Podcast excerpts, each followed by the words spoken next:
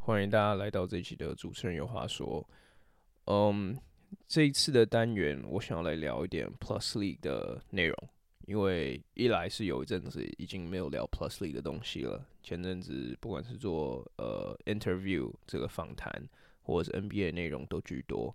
那另外一个原因是因为其实呃大概一两周前，我有遇到一个刚好是我们的听众在球场，就聊到说希望可以听多一点 Plus League 的内容。对，那就我想说，今天其实是一个蛮好的机会，因为今天刚好我去刚去完领航员主场的二连战，那截至今天也刚好是他们的五连胜，所以其实我觉得今天我刚好想借着这个机会来聊一点领航员的内容啦，因为领航员过去两季其实得到的关爱还有关注度，其实我觉得相对是低一点点的，不要说在我们 Podcast 上，我觉得在这个 In General 媒体里面都是都是偏低的，所以我觉得今天可以来聊一下他们。那今年领航员的进步，其实我觉得很明显啦，大家有目共睹。我看到很多在不管是 PDT 或者网网络上的留言，都是说领航员今年看起来是真的起飞啦，或者是嗯，他们今年的球风可能是 Plus 六支球队中他们觉得是最好看的。那其实我我都可以理解这些想法是从哪里来的。那确实领航员今年看起来是咸鱼大翻身，很多人预测他们在季前的时候可能一样是维持。第五名，或者是甚至是第六名的这个撸主的这个角色，那只能说今年他们在换了总教练、换了这个洋将组合，以及选进了一些新秀之后，看来是有明显的这个这个帮助啦。那我觉得进攻端、防守端，我看到很多人都说，呃，他们今年进攻的流畅度变高了，所以我觉得我们可以先从进攻开始聊起。呃，确实，我觉得觉得这个领航员今年在进攻端上面。有非常大的进步，尤其是流畅度上面，像像听观众讲，或者像这个球迷讲，我我都非常认同。那其实有一些数据可以可以为这件事情背书啦。那流畅度意思是什么？表示球的转换变多了，助攻变多了。那如果你去看今年截至今天的这个数据的话，领航员的平均助攻到现在依然是联盟最高，大概是平均二十五个左右，比富邦勇士还多。那勇士其实通常在这个上面也也是联盟的佼佼者之一啦。但领航员今年提倡的团队篮球，我觉得在卡总的到来，在 Coach Caminos 的到来之后，确实是有呃一定的显著的程度。那其实我觉得，如果你今天你今天是一个门外汉，就你不看 Plus League 的比赛，然后你只单看，你就秀给他看这个领航员的比赛，我觉得他也可以，你的这个这个球迷朋友也可以看得出来说，OK。这是一个非常欧式或者 Euro Basketball 这个 inspired 的篮球球风，因为我觉得这个完全 就是欧洲篮球长的样子。那今年其实领航员打了很多的 off ball action，那有一个比较著名的，我有看到这个 Points Analytics 也有 po 出来，就是他们喜欢在 low post 在精确的地方挡做一个简单的挡人。然后呃，去制造防守错位还有 mismatch 的机会。那其中有一球呢，我印象也非常深刻，就是呃，在刚在打钢铁的时候，呃，Washburn 跟诶是 Washburn，反正一个球员跟桑尼互挡，然后桑尼直接绕出来帮跟周以翔制造出了这个呃 mismatch 的机会。那最后是小张加一的 N one。那今年其实卡总是帮桑尼还有这个呃这个 Jason Washburn 做出了非常多类似这样子的机会啦。那我觉得这样子的好处是，因为其实如果你去看去年，因为他们有一支洋枪叫 Devin Robinson 嘛，他基本上就是有点像这个进攻万花筒，不管是体能啊，不管是外线投射都样样来。那今年这两支洋将，就我刚刚提到这两支洋将，也许在进攻端并没有像他一样那么的多元化，嗯，但是卡总有办法在他们不不太不就是没有那么粘球的情况下。还可以，呃，在他们简找帮他们找到简单的进攻机会，然后在舒适的地地方出手，然后做出两分或者三分的投射。我觉得这就是今年跟去年最大的差别，因为你传导最大的目的是什么？就是找到最好的进攻的机会、出手机会嘛。那如果你要我用一句话来 sum up 今年领航员的这个球风或者进攻端的这个主轴的话，那就是 find the best possible shot，找到最好的进攻机会。那在篮球其实有一个说法是，你可以找到好的机会，但是你在传导，你可以找到更好的机会。那我觉得领航员今年传导，你就你就可以看到这样子的这个球风啊。那我我觉得除了呃除了刚刚提到的 play 之外，今年他们其实也跑了非常多的呃 off ball screen 给外围的射手。我觉得其中最有趣的就是你会看到碰碰陈冠泉今年就使用方法并不是像以前一样，就是比较传统的中锋挡拆等等的，而是把它变成你会帮他，就是你他们会帮他跑一些 off off ball screen 然后 pop out。然后投一些三分。那今年其实你也看到有不少次、不少次的情况是碰碰在可能读秒阶段或是压哨时期，球队需要拆炸弹的时候，最后居然是他跑出来投三分。那今年三分的命中呃命中率也仍旧维持在四成以上。所以我我觉得整体而言是，就是球队的战术是非常多元的啦。嗯，如果就我也不知道这样拿 Devin Robinson 出来讲，但是如果你把去年的领航员跟今年的领航员去做一个对比的话，确实是一个非常大的反差。因为 Devin Robinson 去年象征的是什么？是一个粘球的洋将，是一个使用率高的洋将，是一个出手多的洋将。那领航员进攻的命脉时时刻刻也围绕在他当天晚上，呃，就是手感好或不好这件事情上面，就是比较，就像我们跟之前讲的 heliocentric，比较一人一枝独秀，iso ball 一点。那今年就变成是比较多点开花，桑尼啊、Washburn 他们可能一场可以得个十五到十八分，有时候更高一点，但是都不会有得很爆量的情况。那最大原因其实就是因为领航员今年像我刚刚讲多点开花，每个人都有机会成为呃队上呃得分王。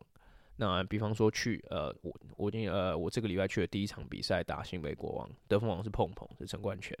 那得十八分，那其他人也是草木皆兵。那像今天打梦想家的比赛。也是十八分，可是换施晋辽，就是其实领航员在不要说今年啊，去年开机以前，大家原本预测会觉得他们打得不错，就是因为他们可以使可用之兵其实非常的多。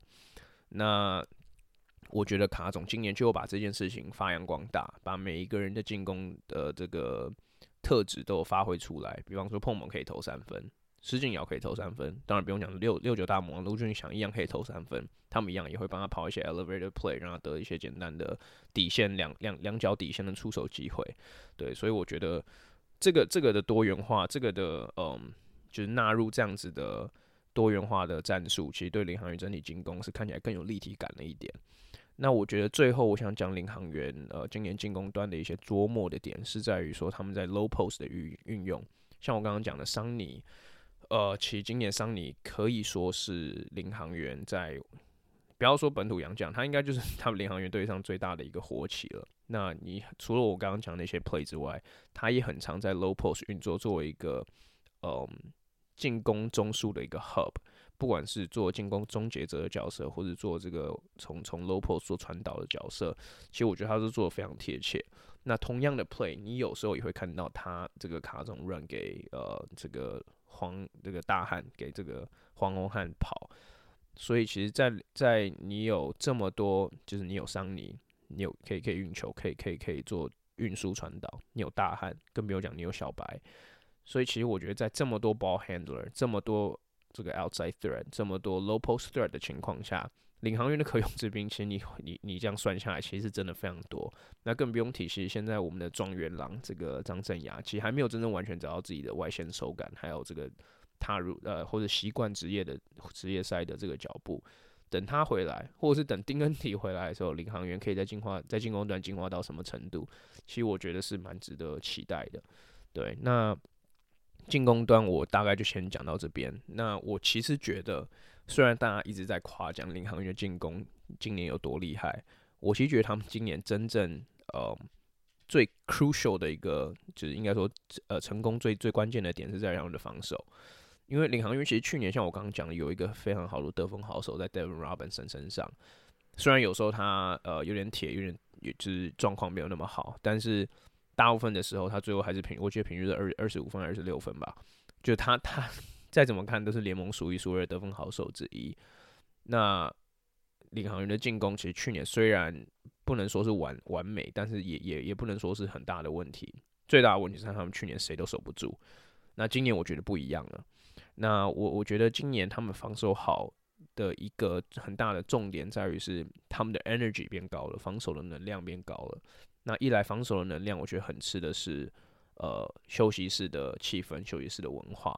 那我觉得这个比较没法用数据衡量，但是比方说像施晋尧和卢俊祥在季外或者季中的时候都有提到说，卡总的到来之后，让今年的休息室文化更和乐了一点，并不是说去年的不好，但我觉得。一直一一位总教练会不会带呃，或者是对于球员的心能不能抓住这件事情，其实我觉得是一个很难去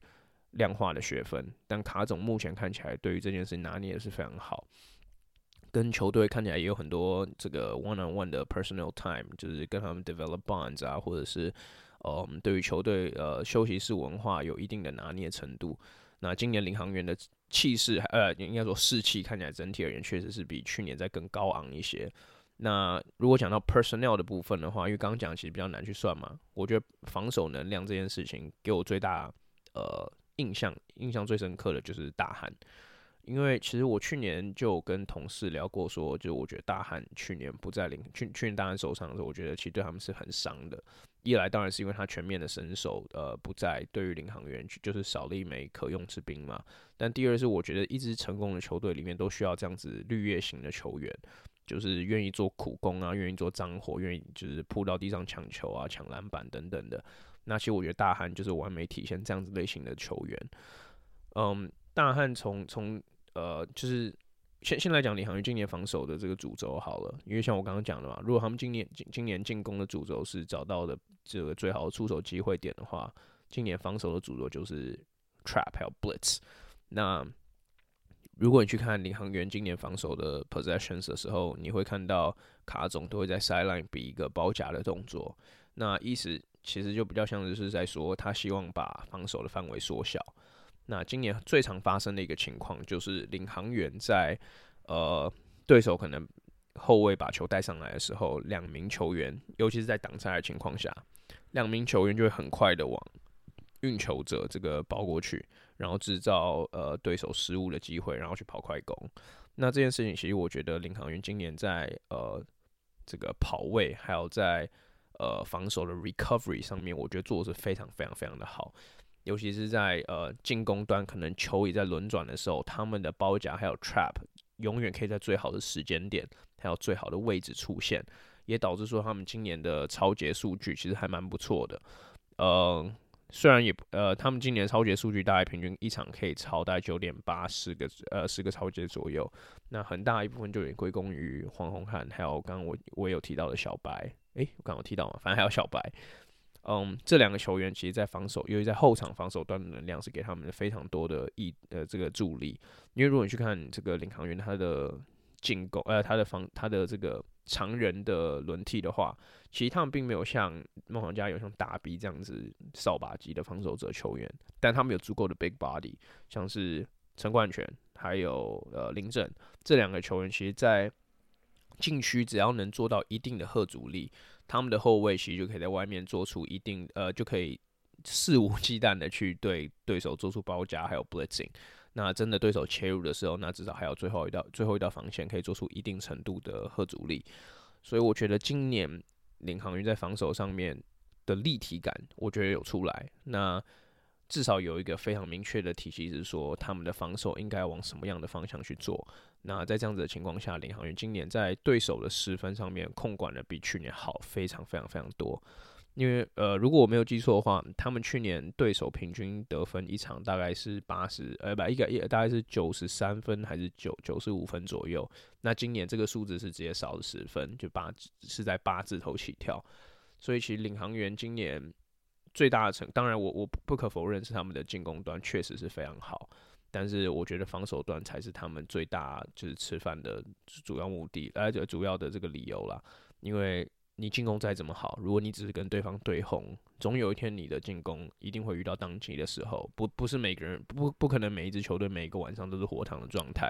那之后你生存的工具就是防守。那领航员现在已经成为联盟最好的防守球队之一了。那连他们的防守，其实，在所有球队里面，在我眼中，我觉得是最最像 modern 呃篮球的这个防守体系，switch heavy，很多的 trapping，然后嗯，就是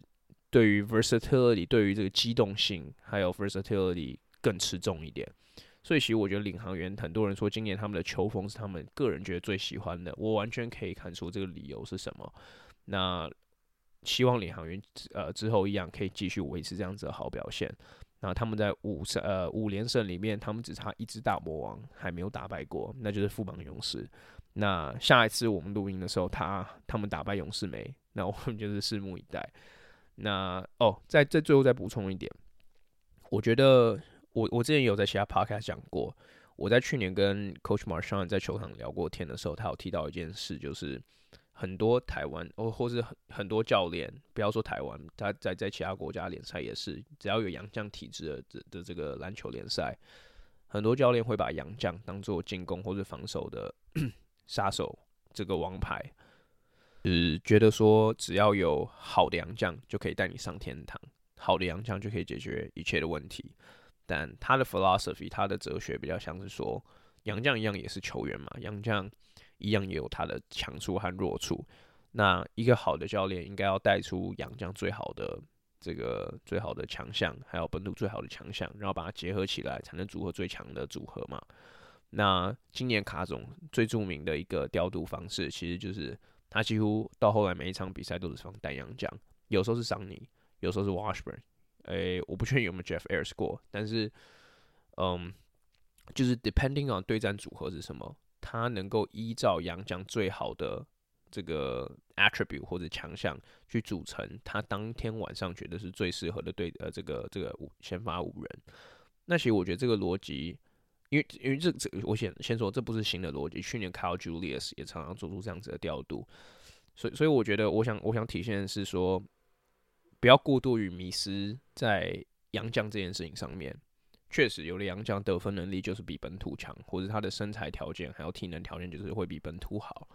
但是有一个这样子的人存在，不代表你的球队就能赢球。我觉得去年他们在使用练航员在使用 Tevin Robinson 的这个说明书上面就已经得到了一个类似的解答，对不对？不是说 Tevin Robinson 当当然是一个非常好的球员，但是你让他拥有无限开火权，